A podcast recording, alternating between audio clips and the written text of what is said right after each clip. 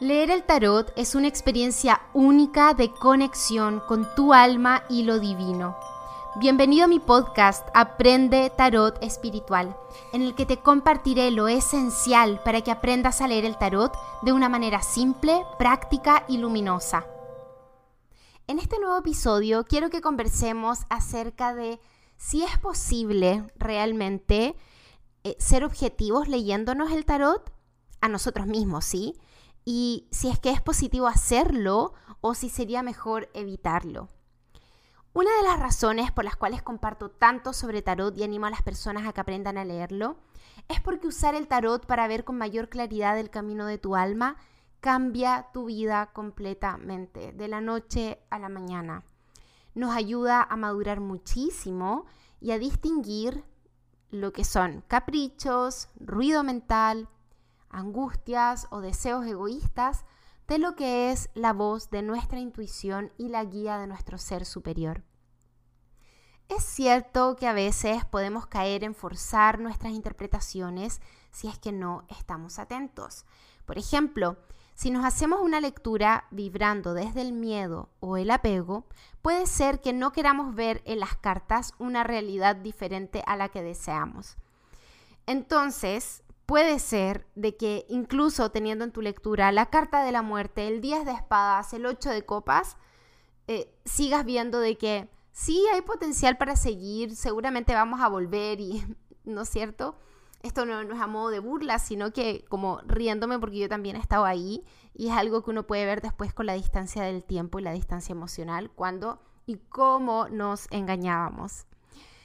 Em, pero esto no quiere decir que sería mejor evitar el usar el tarot, eh, leernos el tarot para nuestros asuntos, porque de estas experiencias igual se aprende y creo que de hecho puede resultar muy positivo como una lección de humildad con la vida y de desapego con la forma de las cosas, para soltar la creencia de que lo que es mejor para nosotros tiene que venir con estas características rígidas que nos hacen perdernos un montón de oportunidades, incluso muchísimo mejores. Y también esto puede ser muy positivo, el usar el tarot para, o sea, leerte el tarot a ti mismo, para abrirte a considerar otras opciones, sobre todo en situaciones donde no las estás viendo por estar muy encerrado de nuevo en tus expectativas o creencias. Entonces resulta que leerte el tarot es un gran ejercicio de confianza, de entrega y de fe. Pero para que esto pueda ser posible y mantener tus lecturas personales dentro de un espacio saludable, te quiero dar mis recomendaciones. Primero, pregunta solo una vez por cada asunto y acepta las cartas que elijas. Nunca hagas dos tiradas preguntando lo mismo, dos tiradas seguidas preguntando por lo mismo. Incluso aunque trates de hacer trampa en el solitario reformulando la pregunta, porque eso, créeme, solo traerá más confusión. Hazte lecturas solo una vez que hayas meditado sobre el asunto y que te sientas en tu centro. Esto te ayudará a formular una buena pregunta, lo que ya sabes hará tu lectura más clara y fácil de interpretar. Y este es mi punto favorito. No juzgues de inmediato las cartas que recibas. Obsérvalas con tiempo. Date el espacio de sentirlas, de integrarlas. Y no te cierres al mensaje. Sobre todo si es que son cartas o una interpretación que no esperabas o que frustra tus expectativas. Sé que puede ser incómodo, pero te invito a que confíes en que si recibiste esas cartas es porque tienen algo para ti. Pero para asegurarnos de esto, siempre les recomiendo que antes de, es ideal que lo hagan, si no lo quieres hacer está bien, pero para asegurarte de que las cartas que estás recibiendo son el mensaje para ti, yo les recomiendo que recen pidiendo asistencia para la lectura o, si no quieren rezar, que eleven su intención para que la lectura sea luminosa, verdadera y clara. Recuerda no juzgar las cartas que recibas solo porque no te gustan, especialmente si se trata de cartas que recibes muy seguido en tus lecturas, porque eso significa que tienen algo importante que decirte. Y creo que este último punto es el que más nos enseña de la práctica personal del tarot, porque lo que nos ayuda a hacer es restricción. ¿Restricción en qué? En evitar engañarnos a nosotros mismos y abrirnos a aceptar el mensaje que estamos recibiendo. Y que además, por algo lo pedimos, ¿no es cierto?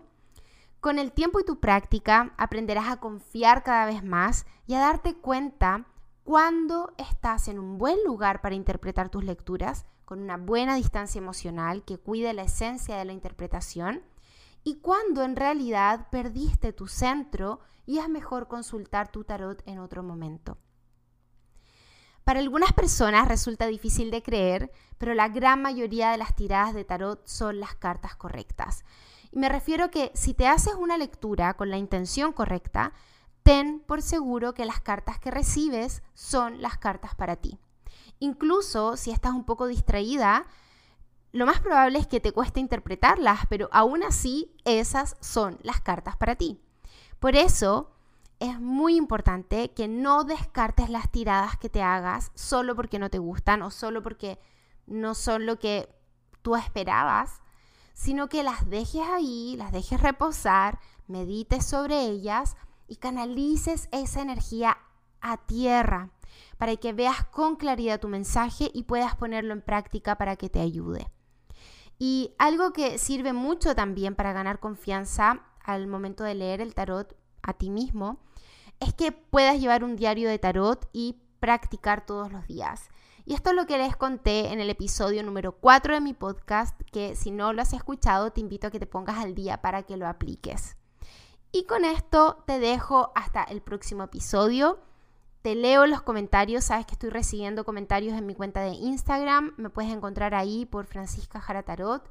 Y quiero aprovechar de agradecer a todas las personas que hasta ahora han estado escuchando los episodios y están siguiendo este proyecto como Toma Vuelo. Así que gracias por su energía y sobre todo gracias por todo lo que están aplicando, porque esa es la idea.